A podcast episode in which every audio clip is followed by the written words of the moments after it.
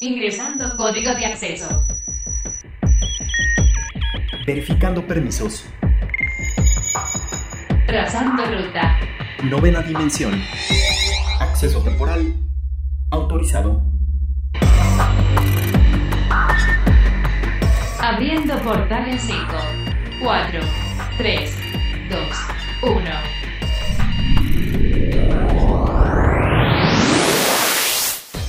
Hoy en la novena dimensión, estos son los datos que tienes que saber. Assassin's Creed Valhalla. Consolas de nueva generación. Catálogo de Disney Plus. TikTok y sus métodos de pago.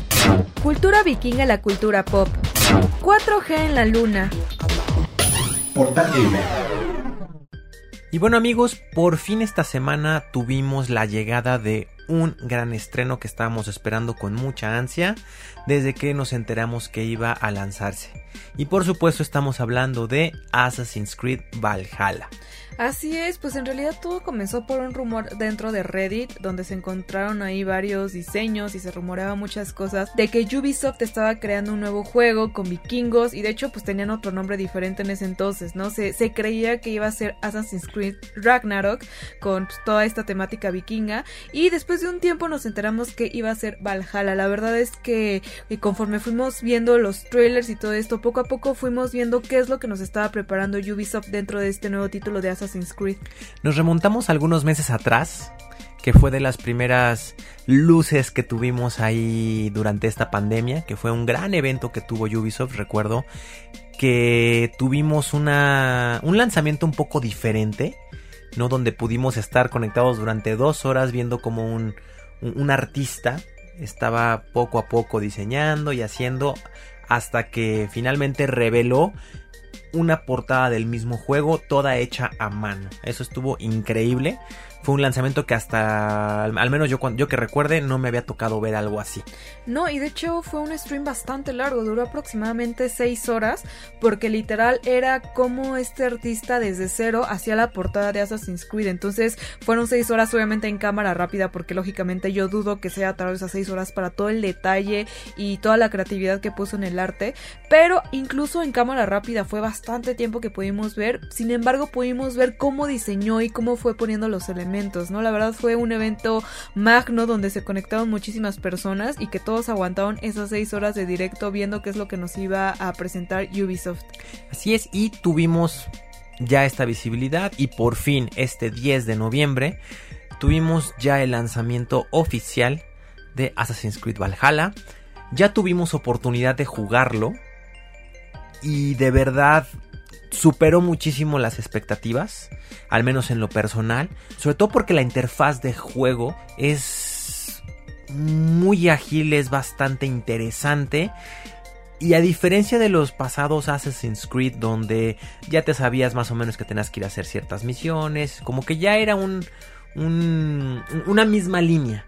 Aquí la rompemos y tenemos algo como lo que, lo que pudimos ver con José Araiza en la entrevista que, tuvimos la oportunidad de hacerle aquí en la novena dimensión, que fue realmente ver este mundo abierto, tener otro tipo de, de, cualidades en el juego de Assassin's Creed, no solamente eh, ir a luchar, ir, a, ir a, completar misiones, sino también aquí ya tienes otro objetivo, que es también tener un, asentamiento, tener un lugar que tú tienes que ir creciendo poco a poco. Me, recuerda muchísimo a, los juegos como Age of Empire o, este tipo de juegos de, de, estrategia donde tienes que conseguir recursos para poder ir creciendo tus, tus chozas, tus templos, etcétera, etcétera. Aquí también pasa lo mismo. Aquí aparte de ir haciendo nuestras misiones y de ir creciendo nuestras alianzas para poder pues conquistar Inglaterra, tenemos también que ir eh, dedicando recursos para ir creciendo nuestro asentamiento y hacernos de un renombre con nuestro clan a lo largo de toda la región de Inglaterra. Sí, en realidad sí sigue la línea y la esencia de Assassin's Creed, por ejemplo, toda la cuestión histórica que siempre podemos ver que Assassin's Creed le dedica bastante tiempo a, a informarse y a recopilar la mayor cantidad de información posible para que las historias sí sean verídicas, que sí sigan una línea cronológica y una historia pues basada en hechos reales, ¿no? Que sí suceda, obviamente sí de pronto le ponen una que otra cosa ficticia, pero dentro de la esencia sí hay elementos que pertenecen a la historia y a la humanidad en general y este y en este caso no es la excepción. Podemos ver lugares como Wessex, como Northumbria. podemos ver lugares que sí existieron y que y que a final de cuentas son parte de la historia vikinga, ¿no? Entonces es lo que también le da esa esencia y por otro lado podemos ver la contraparte del juego donde podemos ver elementos nuevos y diferentes a comparación de títulos anteriores, donde como lo mencionas puedes actualizar tu lugar de asentamiento, lo cual también siento que sube un poco la dificultad y donde te va a hacer que tú crees una estrategia mucho más específica y mucho más enfocada porque ahora no solo se, se trata de hacer misiones y ya, sino que tu, tu tierra o lugar de asentamiento tiene que crecer porque también si lo creces pues vas a tener mayores elementos, vas a poder mejorar tu armadura y ese tipo de elementos diferentes dentro de Assassin's Creed que no solamente vas a poder simplemente encontrar una armadura o conseguirla, sino que en este caso vas a tener que buscar otros recursos diferentes para poder tener estos elementos, ¿no? También es, es algo muy diferente que tiene dentro de los títulos de Assassin's Creed y que le da pues algo diferente al juego de lo que veníamos, eh, de lo que estábamos acostumbrados de Assassin's Creed. Otra de las cositas o detallitos que tiene este juego es eh, la forma en la que va subiendo de nivel. Estamos acostumbrando a que ibas con un nivel, nivel 1, nivel 2, y normalmente esto se hacía conforme ibas ganando puntos o, haciendo misiones y ganando puntos de experiencia. Aquí tenemos la misma base de los puntos de experiencia, solamente que aquí en lugar de tener un nivel como tal, tenemos puntos de poder. Y estos puntos de poder, al menos las primeras horas de juego, si- puedes llegar a sentir que subes rápido de nivel. Pero ya cuando llegas a Inglaterra y de repente se te hace todo fácil y llegas a un punto donde dices, para poder conquistar esto, necesito ser nivel, nivel de poder 160 como mínimo, y volteas a ver tu historia y dices, bueno, ya llevo aquí 8 o 9 horas jugando y apenas soy nivel 40, es algo interesante. Y también cómo subir este nivel de poder también va muy de acuerdo a cómo vas desbloqueando tus habilidades. Porque obviamente tú puedes decidir aquí, a diferencia de, en otro, de, de- otros Assassin's Creed, realmente por qué camino te quieres ir y cómo puedes ir eh, con base a cómo te gusta jugar a ti. ¿No? Por ejemplo, hay jugadores que les gusta más el, el enfrentamiento cuerpo a cuerpo, entonces obviamente hay un camino que pueden ir desbloqueando y conforme van desbloqueando esas habilidades se les van desbloqueando más caminos. Entonces es algo muy interesante, obviamente también pasas por ahí, entonces entre más equilibrado estés, obviamente eh, la interfase te lo genera como más puntos de poder. Así te vas solamente por, un, por una sola línea. Si vas generando estos puntos de poder, pero no tan significativamente como si eres un jugador un poco más balanceado. Entonces sí está muy complejo, como bien lo dijiste ahorita tú, Car. La, la- la estrategia es el nombre clave para jugar Assassin's Creed Valhalla y disfrutarlo. Porque también cuando vas viendo con quién te vas a aliar, a quién atacas, a quién no. Incluso hay misiones donde tienes que descubrir y desenmascarar a, a, por ejemplo, a, a un- alguien que cometió una traición dentro del clan. Y te dan ciertas pistas y no es como los demás juegos de que, ah, claro, ya me dieron todas las pistas y ya sé que es este. Tú investigas y te dejan así como de puede ser este, este, este y literal tú mismo tienes que echarle mucho coco y tomar una decisión. Entonces sí es bien interesante esta forma de, de jugar. Obviamente también, Car, no todo es miel sobre hojuelas, ya que como buen juego de, de- de- de estreno, tiene algunos detalles de bug, desgraciadamente. Sí, pues e- eso es normal, ¿no? Creo que de pronto somos un poco estrictos con los lanzamientos, queremos que salga el juego y decir, oye, te tardaste tanto tiempo en desarrollarlo y quiero un juego excelente, pero incluso aunque hagan pruebas con testers, siempre va a haber bugs porque obviamente durante la marcha se van puliendo detalles, ¿no? Claro. La verdad es que eh, la- los, los desarrolladores que al lanzamiento no tienen como esos errores son pocos y los que logran no tener bugs es porque pues no sé, algo hicieron magia, pero de pronto ya conforme lo vas jugando pues van saliendo más detallitos y la idea de eso es que tú también lo reportes a la empresa Claro. para que ellos mismos lo, lo corrijan con las actualizaciones, ¿no? No pasa nada y creo que independientemente de los bugs, creo que son mínimos, ¿no? Como que de pronto todavía pues puedes decir, ah, está pasable, como que todavía no te afecta realmente todo el juego o Claro, toda la movilidad o toda la experiencia experiencia, pero pues siempre está chido reportar esos detalles como que para que los desarrolladores pues presten atención en esos detalles y poco a poco lo vayan mejorando como en todos los, los, títulos de Assassin's Creed. Llega un punto en el que ya no tiene bugs y puedes ya simplemente seguir jugando la historia y todo bien. Además, ahorita que lo comentas y que estamos platicando de las actualizaciones, también podemos ver que el mapa es bastante amplio y eso si tomamos en cuenta que todavía faltan próximas actualizaciones que posiblemente hagan que este mapa sea más grande. Por ahí este José Araiza no nos quiso hacer spoiler, pero pues de la información que sabemos y que tenemos, pues sí, este, este mapa tiende para crecer todavía más de lo que podemos ver dentro del juego. Así es, eh, estos bugs, como bien lo mencionas, en donde te afectan un poco la experiencia de juego, es en, en las cinematografías. Sobre todo cuando descargas el doblaje en español. Oh, ya veo. El detalle también es obviamente que está solamente en español de España en castellano, no hay un doblaje latino. Sabemos que en Assassin's Creed Valhalla solamente hay un juego que está en, en latino que es el de Syndicate, los demás normalmente son en español de, de, de, España. Y si hay ciertos puntos donde de repente se ve que el muñeco ya no está hablando o el mismo doblaje se corta y el muñequito sigue como hablando y después regresa el audio. Entonces tenemos ese pequeño bug que aún así no te priva de escuchar, ¿no? Yo les recomiendo que, eh, además de escuchar el doblaje en castellano, si es lo que quieren, eh, desplieguen también el, este, el, el, subtitulaje para que no se pierdan bien y puedan leer y puedan eh, disfrutar bien de esta historia. La verdad es un título que tiende para mucho y en realidad creo que justamente también Assassin's Creed ha demostrado que son juegos duraderos, que constantemente les están poniendo actualizaciones para mantenerlos frescos y activos y que pues duran muchos años en el mercado, ¿no? Incluso muchos de los títulos anteriores de, de Assassin's Creed permanecen populares y permanecen siendo jugados que incluso hasta para el mismo Nintendo Switch se crearon versiones para poderlos jugar ahí. Entonces pues bueno, ya si estamos hablando que eh, Assassin's Creed Valhalla es un nuevo título de, Ubisoft, pues tiende para mucho más, ¿no? Expansiones posibles y no sé, tiene mucho esta historia de dónde exprimirle y muchas posibles actualizaciones y quizás incluso podemos decir que quizás eh, nuevos mapas, nuevas cosas, ¿no? Que le pueden ir involucrando dentro de este catálogo y que creo que la verdad van a pasar un muy buen tiempo. Así que mejor escríbanos al hashtag novena dimensión si ustedes ya tuvieron oportunidad de jugar este título y si no, pues coméntenos por qué no y si desean jugarlo ya lo más pronto posible. Plano paralelo. Y el 2020, a pesar de pues los contratiempos que hemos tenido a lo largo del año, también hemos tenido buenas noticias y una de ellas es el estreno y el lanzamiento de Disney Plus en México, que será el próximo 17 de noviembre. El precio promocional por este lanzamiento va a ser de 1.359 pesos la anualidad, mientras que una vez que termine este periodo va a costar 1.599 pesos la anualidad.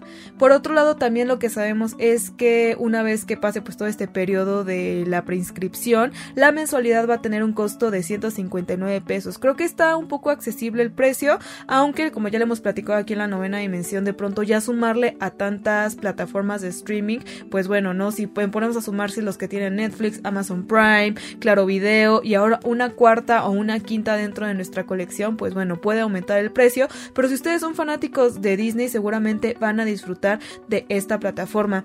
También de lo que ya sabemos es este listado que está dentro de la plataforma y las películas y lo que vamos a poder ver dentro de ella. Así es, Car, por fin ya se nos pudo revelar un poquito de lo que vamos a tener. ¿no? Solamente un pequeño guiñito, ¿no? Un pedacito. Un pedacito, porque obviamente va a haber mucho más pero sí está bastante amplio el catálogo como para que tengan muchas ganas de entrada. Obviamente también de lo más rescatable es que recuerden que Disney eh, tiene ya también o es dueño de National Geographic. Entonces, de Fox, de Marvel, de que no tiene Disney. Sí, exactamente. Entonces, literal vamos a tener ahí una buena variedad de series de National Geographic para los amantes de documentales de animales. Eh, aquí los vamos a poder tener. Obviamente también va a haber mucho contenido que la misma plataforma está preparando única y exclusivamente para Disney Plus. De lo que más destaca es la serie que van a hacer de Falcon y de El Soldado del Invierno. Justamente esta serie está va, a estar ambientada despuesito de lo que es el final de, eh, de Avengers Endgame.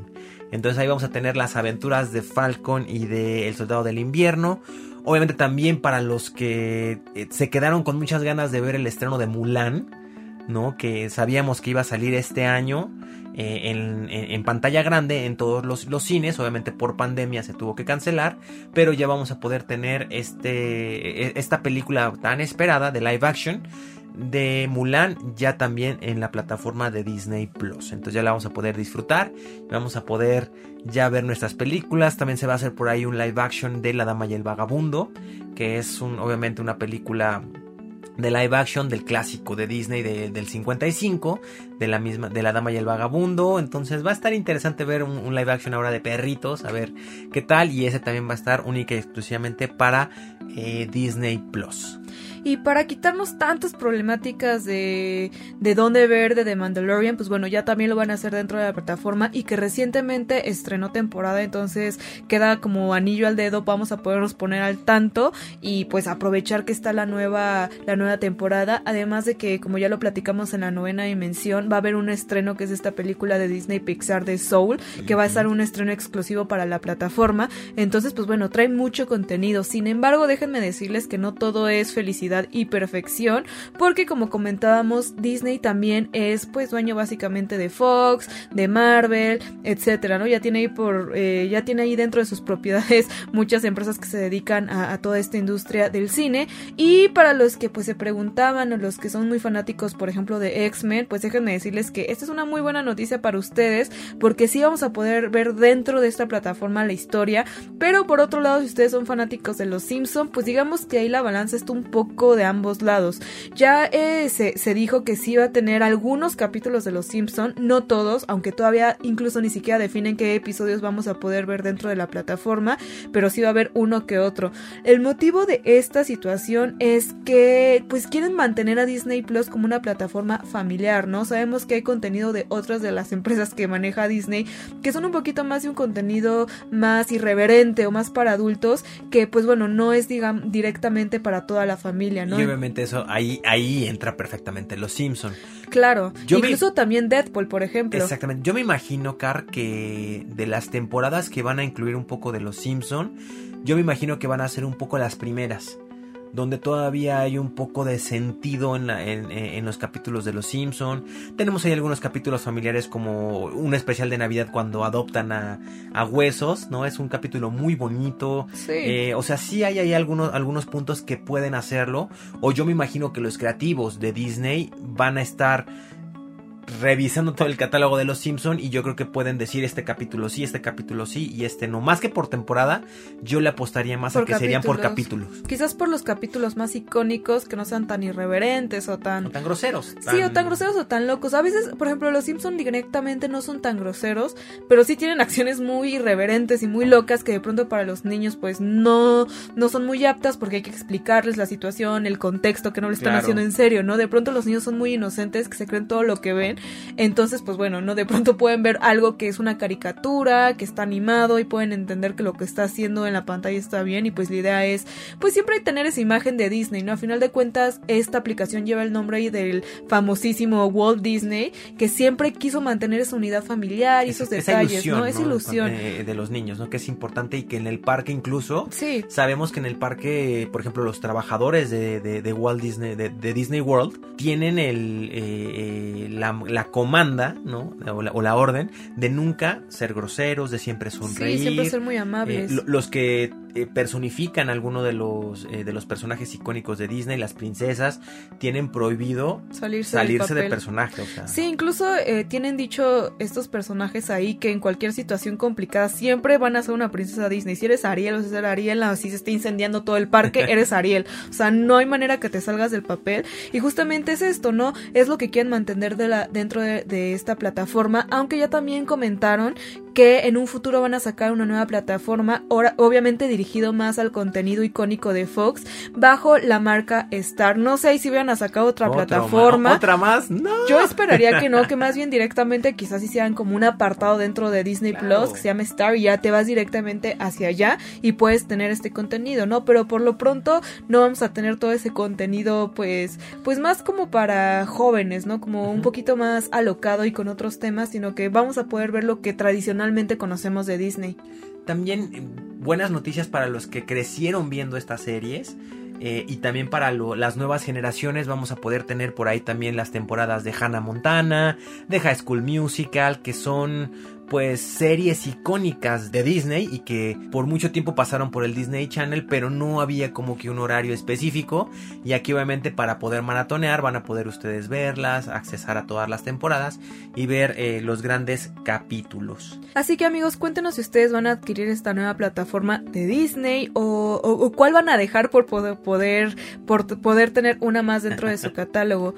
Por otro lado, también quería platicar un poquito sobre TikTok, ahorita hablando de todas las novedades y todo lo, nuevo que se viene para este año, porque como bien sabemos TikTok es una red social ya bastante popular a nivel mundial, donde pues ya podemos ver que tiene aproximadamente 500 millones de usuarios dentro de la plataforma que están activos, ¿no? Alrededor del mundo que suben sus, sus videos o incluso sus manualidades, ¿no? Hemos podido ver que TikTok también ha sido una plataforma de aprendizaje donde en videos muy cortitos puedes aprender a hacer recetas de cocina, manualidades, no sé, infinidad de cosas y que te mantiene entretenido pues bastante tiempo y resulta que TikTok pues ya sabía, ¿no? Que estaba teniendo mucho éxito a nivel mundial y también en México. Y es por esto que ahora resulta que también TikTok va a querer como pagarle a sus usuarios por recomendar su plataforma con pues esta nueva como pues iniciativa o no sé cómo llamarlo porque no es como un concurso como tal sino que dentro de la plataforma tú vas a poder invitar a tus amigos con un código y los amigos que se den de alta en TikTok con tu código pues básicamente te estarán dando pues dinero por, por llegar a TikTok porque por cada 10 mil monedas de TikTok que tú tengas te van a dar un peso y entre tus amigos más tiempo se metan una vez que hayan abierto su TikTok y entre más estén ahí entre más amigos tú invites pues obviamente esto esto significa más monedas para ti que vas a poder tú retirar en manera de dinero, este, dinero real, no dinero virtual, lo vas a poder retirar cada seis meses, lo cual pues está bastante loco porque esto da pie a que TikTok dé un paso más y que a futuro se esté creando como una plataforma tipo YouTube donde todos los creadores de contenido vayan a recibir una paga por los videos que están subiendo, ¿no? Creo que es un primer paso que podemos ver dentro de TikTok como para empezar a monetizar tus videos. Eso es algo que está totalmente en tendencia este tema, la monetización en, redes sociales, ¿no? Sabemos que obviamente el pionero de esta monetización fue YouTube, ¿no? Y marcó un antes y un después de cómo crear contenido ahí y también, digámoslo, marcó una oportunidad de negocio para creadores que a lo mejor no tenían muchas oportunidades o que realmente en las televisoras grandes no se les daba oportunidad, ellos podían hacerlo. O también digámoslo así, para gente que ya no estaba en tendencia en la televisión convencional, vieron una oportunidad única en, en, YouTube y pudieron empezar ahí a, continuar su, su, carrera y empezar también a monetizar y tener un ingreso. Después también ya lo hemos visto en Facebook, ya lo hemos visto en varias eh, plataformas de red social y me da mucho gusto que TikTok también lo empiece a hacer porque TikTok en muy poco tiempo que lleva ha podido posicionarse bastante bien y dentro del gusto del público. Entonces que también tengamos esta opción de monetizar es otra oportunidad también para que varios TikTokers pues empiecen también a, crear mejor contenido y también, ¿por qué no? Que haya talento y que sea remunerado por esto. Pues recuerden que si están ustedes interesados en participar y en compartir su código, es muy importante que sean mayores de 18 años, que sean residentes en México y que tengan vinculado un método de pago a su cuenta de TikTok, ¿no? O sea, no, no es como que cualquiera lo pueda hacer, entonces tengan, tienen que tener esto muy en cuenta y pues básicamente sí se van a poder llevar una buena lana porque pues además de que sea cada seis meses también tiene la opción de que vas a poder retirar el dinero en ese tiempo o cuando llegues a los 2.400 dólares que es aproximadamente algo así como 48 mil pesos o sea que si ustedes se pueden a compartir como locos y a sobornar a sus amigos para que abran TikTok con su código pues se van a poder llevar muy buen dinero así que pues abrir TikTok todos Novena dimensión. Novena dimensión circuitos y transistores. Cada vez podemos ver más adelantos tecnológicos en general de muchas cosas, pero lo más loco y lo más específico es sobre la NASA. La NASA nos ha dejado ver una cantidad inmensa de avances tecnológicos y de nuevas implementaciones que han estado generando, que del cual no teníamos visibilidad años atrás. No tenía tiempo que la NASA no se había puesto a desarrollar tan marcadamente y tan puntualmente ciertas cosas y que ahorita nos pueden compartir un poco de lo que están planeando. Ahora, imagínense que nosotros ahorita estamos hablando del 5G y de nuevas tecnologías en nuestros celulares, pero este tema del 5G es un tema, digamos, nuevo para nosotros y el 4G quizás está quedando un poco rezagado únicamente aquí en la Tierra porque resulta que ya quieren llevar el 4G a la Luna, así como le están escuchando.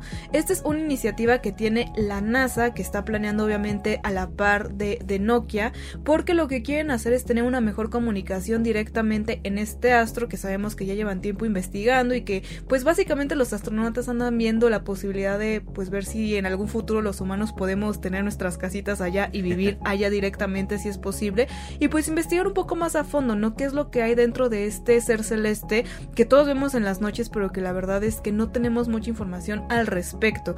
Ahora, ¿esto a qué viene? O sea, van a decir, no, pues ¿para qué quieres que un, astronauta tenga 4G en, la luna y que pues para que se manden sus watts? Pues no.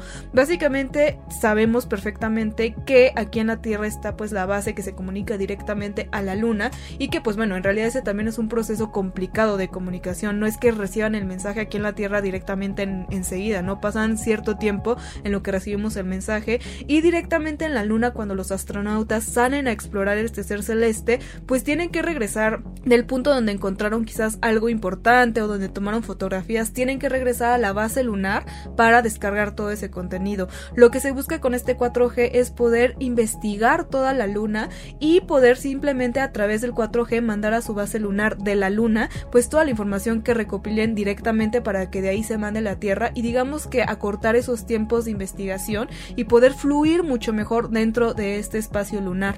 A final de cuentas sabemos que en, en la actualidad estamos acostumbrados al momento. ¿No? Ya tenemos la información al momento de que si hay algún acontecimiento importante en la calle, simplemente sacamos un celular, lo grabamos y tenemos el momento exacto de la captura. Se me hace algo interesante porque eso podría abrir muchas más posibilidades de investigación en, esta, eh, en este lugar. Y si realmente la colonización lunar es posible, creo que esta va a ser una buena forma de podernos dar cuenta, ¿no? De que realmente, como bien lo dices, eh, en el momento estar tomando fotos o tener algún tipo de medición exacta y poderlo mandar al momento y poder hacer estas lecturas instantáneas nos van a generar un poco más de investigación y de mayor apertura también para que podamos darnos cuenta de qué tan posible es eh, esta loca idea de poder tener vida y mudar a la civilización o a, una parte de la civilización a la luna.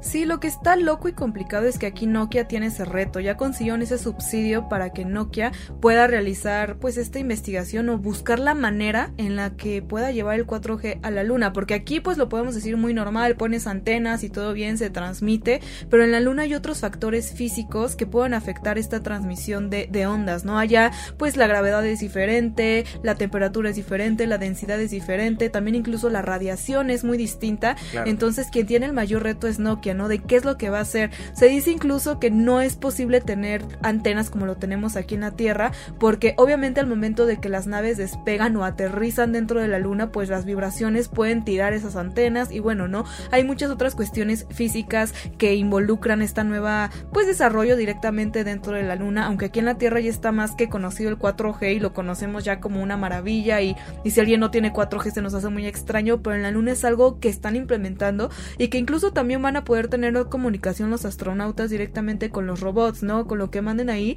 pues van a poder comunicarse y quizás puedan incluso directamente desde la base lunar mandar a los robots a que investiguen y quedarse ellos directamente dentro de, de la base lunar. Quizás no es necesario de que salgan ellos a explorar porque también sabemos que la movilidad a falta de gravedad es un poco más lenta. Sí, mucho más. Que no te permite ir rápido, ¿no? Al momento. Entonces sí requiere un tiempo, sí requiere toda una planificación del el tiempo que te va a costar llegar al punto que vas a investigar y esto puede hacer que esta investigación progrese mucho más rápido. Digamos que Nokia tiene un poco de tiempo porque esto lo están pensando para el 2028. Si alguien tiene posibilidades de poder desarrollar esto es Nokia. Recordemos que Nokia es una de las empresas más influyentes de comunicación que pueden existir. Mucho de lo que tenemos de comunicación celular en la actualidad, recordemos que Nokia fue de las primeras empresas o la pionera en tener telefonía celular, en hacer este tipo de diseños y que, bueno, hasta la fecha, ¿no? Los, lo- los celulares Nokia sabemos que son garantía de durabilidad. Entonces eh, es una gran oportunidad para Nokia de poder no de, de poder no nada más comunicarnos dentro del planeta sino también ya tener esta posibilidad de lograr comunicarnos en el espacio Así es, desgraciadamente esta tecnología no va a abarcar toda la luna, por lo que comentamos, la idea inicial es que simplemente cubra un sector a partir de donde esté la base lunar, que cubra ese sector y que les permita trabajar. Por lo menos tienen un poco de tiempo para desarrollar un poco porque lo van a lanzar con la misión Artemis que va, se va a lanzar a la luna en el 2024 como para empezar a hacer pruebas y estas implementaciones y que se espera que para 2028 esto ya finalice, no que ya tengan una respuesta, una solución y que esto ya esté andando. Así que estemos muy pendientes porque esta nueva implementación del 4G en la Luna posiblemente nos lleve a avances mucho más importantes de lo que esperamos. Por otro lado, vamos a hacer un update a todo lo de SpaceX y lo que está haciendo Elon Musk con la NASA porque resulta que acaban de completar un programa de certificación de varios años para el lanzamiento de las naves espaciales que son el Falcon 9 y el Dragon que como sabemos ya habían iniciado con todos estos lanzamientos y pruebas y que pues bueno ya tienen este programa de certificación. Esta agencia ya certificó en su blog oficial que tienen el primer sistema comercial en la industria que es capaz de transportar humanos, que pues básicamente sí es un gran logro que es fuera de la NASA, que es esta nueva, pues esta nueva iniciativa de SpaceX, lo cual pues la verdad está bastante interesante, que es lo que hemos venido siguiendo ya tiempo atrás, que de pronto uno se retrasó por las cuestiones climáticas y todos muy emocionados y siempre no. Y bueno, no es toda esta situación con esta nueva iniciativa que tiene Elon Musk y que él mismo se apuntó para ir a la luna. Imagínate tú decir, yo tengo mi nave, yo voy y conozco la luna. Entonces creo que pues es otro paso también muy grande dentro de todo lo que involucra a, a la luna y a la NASA. Y pues bueno, básicamente ya estamos a nada de que esto se logre y que podamos tener un resultados pues verídicos y ya mucho más desarrollados. Así que vamos a estar muy al pendiente de cuál es el progreso de estos lanzamientos y qué es lo que podemos esperar de esta nueva iniciativa de Elon Musk. Y hablando de aterrizajes y de naves, ya puedo ver que la nave de los Alien de Cápsula Geek está aterrizando aquí en el estacionamiento de la novena dimensión, así que vamos a escuchar qué nos traen el día de hoy.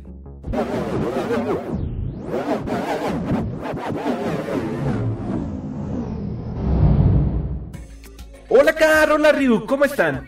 Yo soy el alien Eduardo, uno de los aliens de Cápsula Geek y me encuentro de maravilla. Siempre es un gusto enorme estar de regreso aquí en la novena dimensión. El día de hoy les traigo una información fresca sobre el mundo de la tecnología.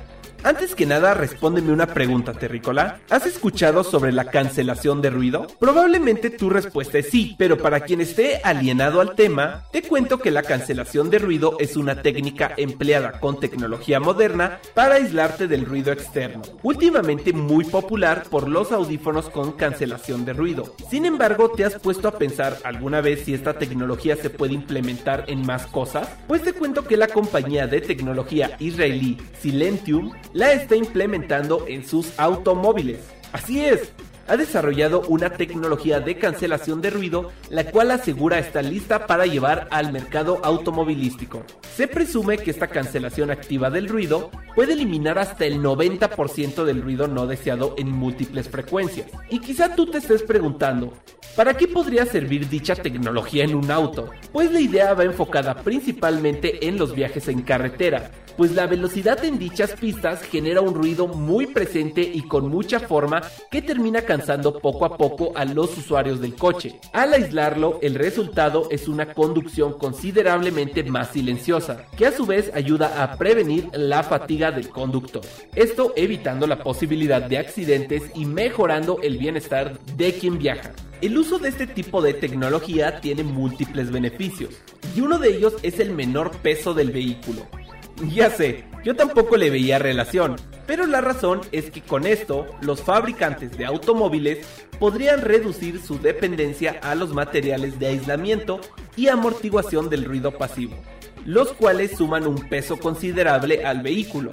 La tecnología de este sistema es muy similar a la que se encontraría dentro de los auriculares. Primero necesita hasta 6 acelerómetros, ubicados estratégicamente para monitorear el ruido de la carretera no deseado, evitando señales a una unidad de control a bordo alimentada por el software. Después el programa reproduce una señal antirruido equivalente a través del sistema de altavoces de automóvil. Al final las ondas de presión del ruido no deseado y antirruido llegarán a tus tímpanos exactamente al mismo tiempo y se anularán entre sí. Este es el concepto básico de la cancelación de ruido. Nosotros sí que tenemos esta tecnología en nuestra nave espacial, porque créanme que pasar por agujeros de gusano es simplemente un martirio para los oídos. Así que cuéntanos, Terrícola, ¿estarías dispuesto a pagar un extra para adoptar esta tecnología en tu vehículo? No olvides que puedes comunicarte con nosotros a través del hashtag novena dimensión o en nuestra página de Twitter arroba cápsula geek y en YouTube donde estamos como cápsula geek. Y recuerden, ¡súbanse a la nave!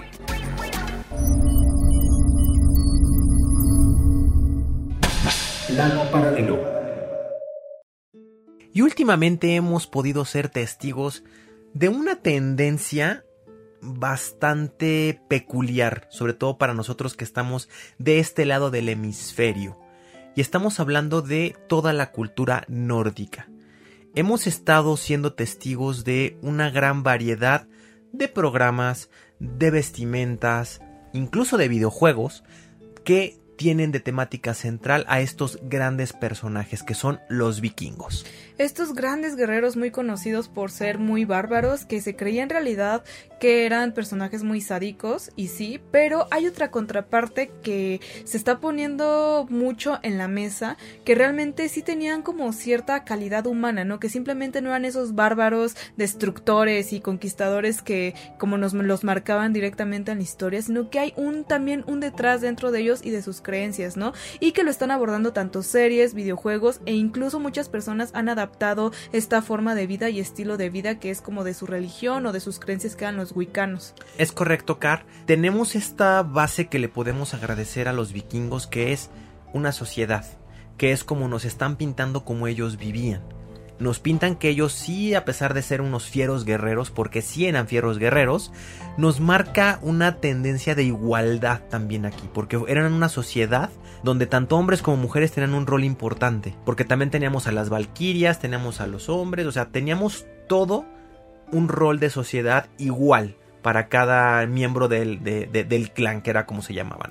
Sí, dentro de los vikingos no podíamos ver esa distinción entre hombres y mujeres, tanto como los hombres podían cuidar de los niños, tanto como las mujeres podían combatir dentro de las batallas. Aquí digamos que los roles siempre fueron muy equitativos e igualitarios dentro de su sociedad y que incluso desde muy pequeños se les enseñaba a los niños y a las niñas por igual a luchar, cuando en otras culturas distintas era diferente. No sabemos que, que las niñas eran las que se dedicaban más al hogar en esa época y que los hombres eran más dedicados a ir a las guerras, ¿no? Entonces sí dividían mucho los roles, pero los vikingos siempre lo hacían muy igual, ¿no? Como que sí creían que todos tenían las mismas capacidades y si no, pues tenían roles diferentes, pero no hacían distinción de género dentro de su comunidad. ¿Y de qué forma hemos podido ser testigos de, de, esta nueva tendencia?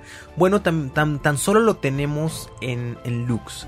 ¿no? Este, estos cortes de cabello que últimamente están muy de modas, que es el rapado totalmente de los lados y el flequito largo, un poco relamido en la parte del medio, bueno, es un corte de cabello muy al estilo nórdico, muy al estilo de esas regiones de Finlandia, de Noruega, de Suecia, y que en, el, y que en este momento lo estamos viendo como tendencia a nivel mundial, sobre todo por varias personalidades, sobre todo deportistas es donde lo podemos ver mucho más marcado.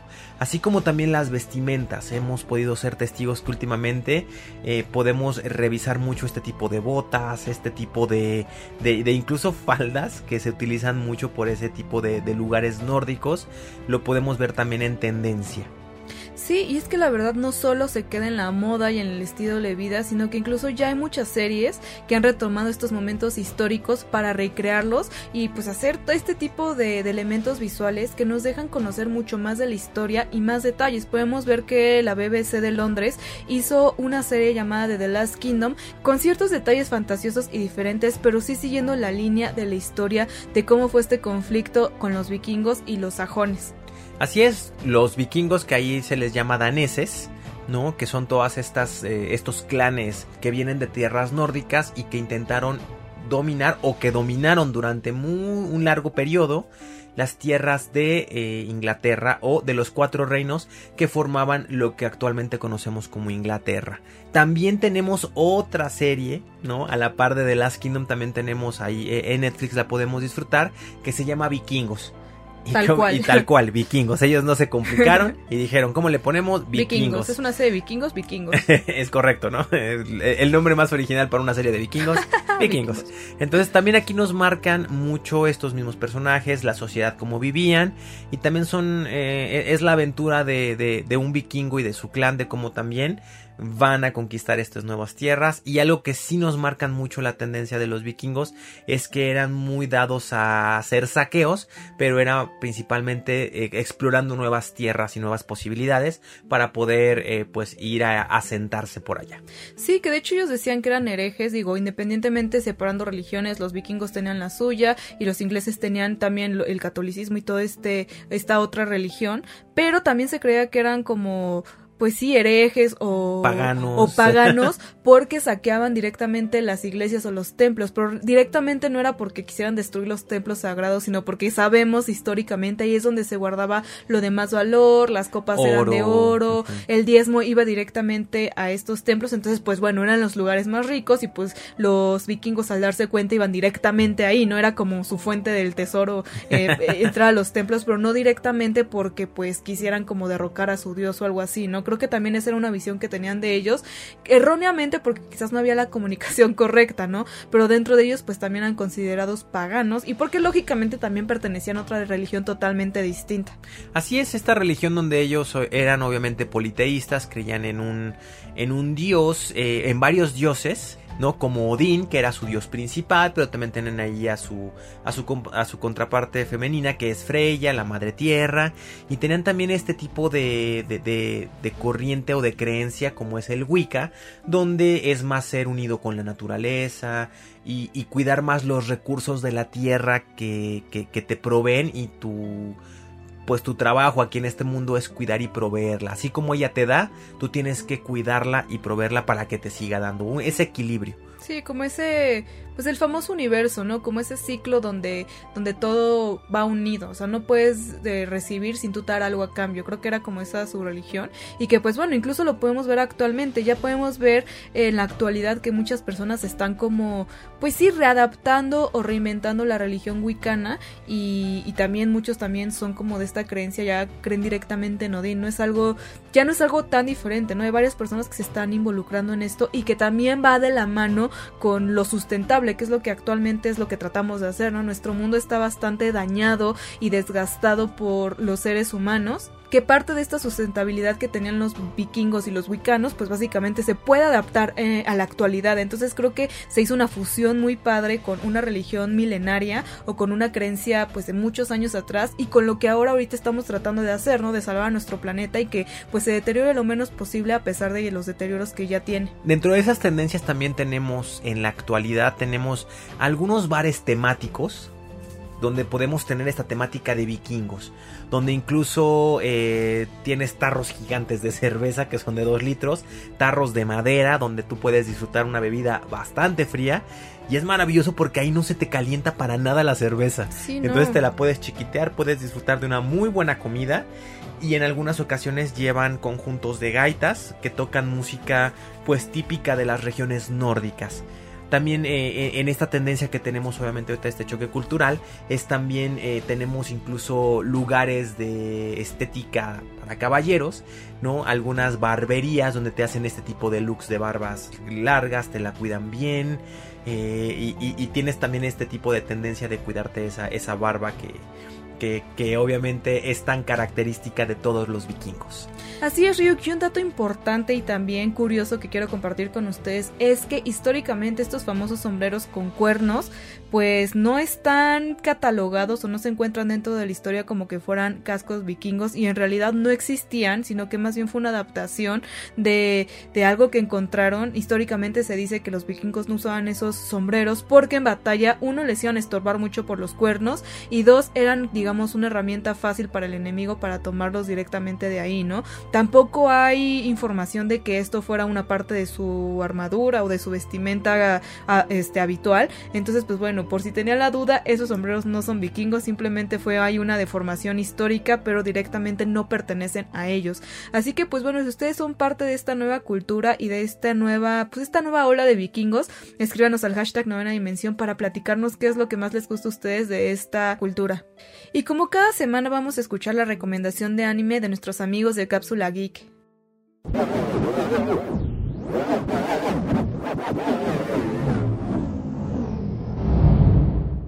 Hola Caro, hola Ryu, ¿cómo están?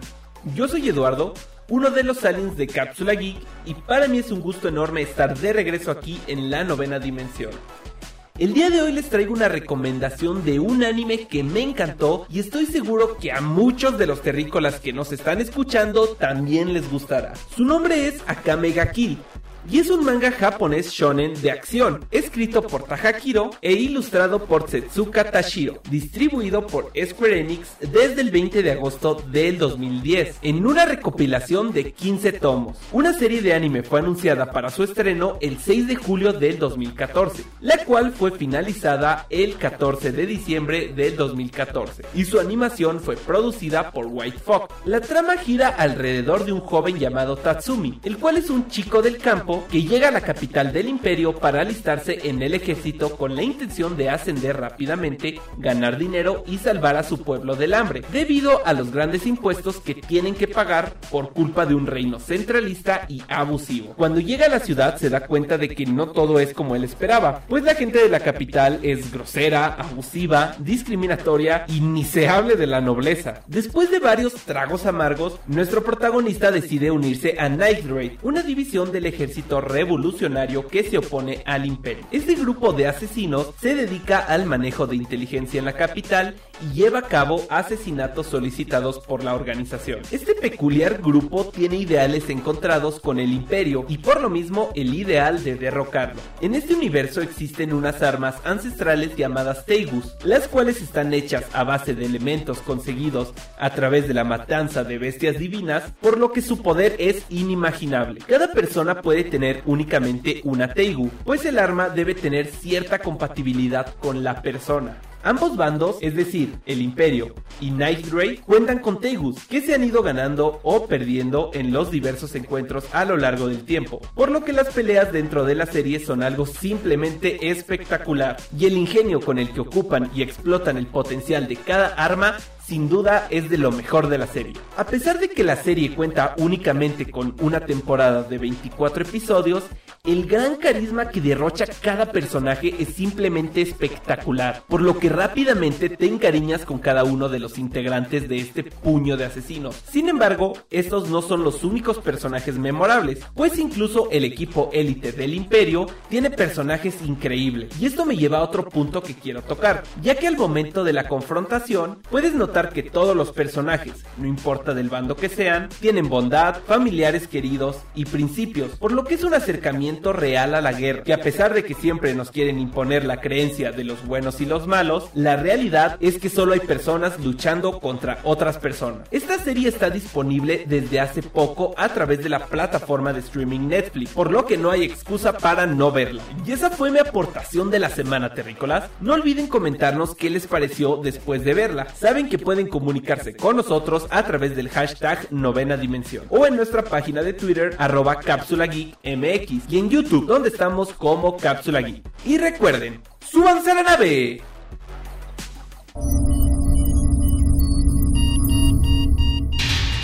Alerta de acceso. Alerta de acceso. Novena dimensión. Novena dimensión. Alerta de acceso. Alerta de acceso. Acceso temporal. El portal está comenzando a sonar y eso quiere decir que ya está por cerrarse. Nosotros nos escuchamos mañana en punto de las 6:10 de la mañana. Bye. 3, 2, 1.